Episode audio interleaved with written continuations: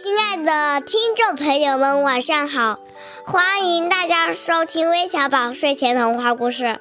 我是今天的客串小主播，我的名字叫李诗诗，我今天五岁了，我来自江西省萍乡市。今天我给大家带来的故事是幼儿园里的图画课。幼儿园里正在上一周一次的图画课，大家都在这认真画画，只有小猴吉吉看看那，看看这，一脸小尴尬。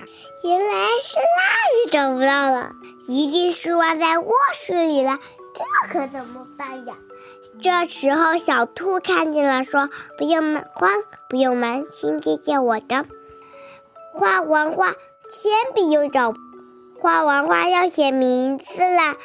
他的铅笔又找不到了，小熊壮壮看见了，说：“不用慌，不用忙，先写写我的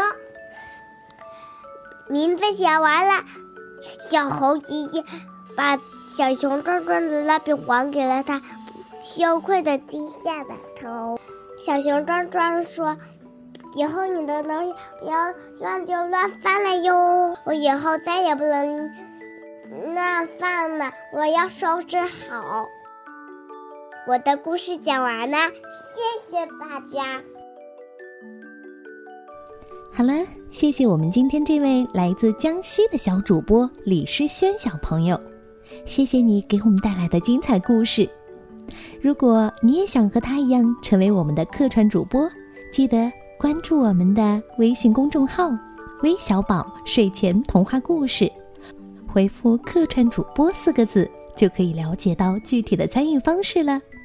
珊珊姐姐、橘子姐姐在这儿等着你哦。我们下周再见吧，拜拜。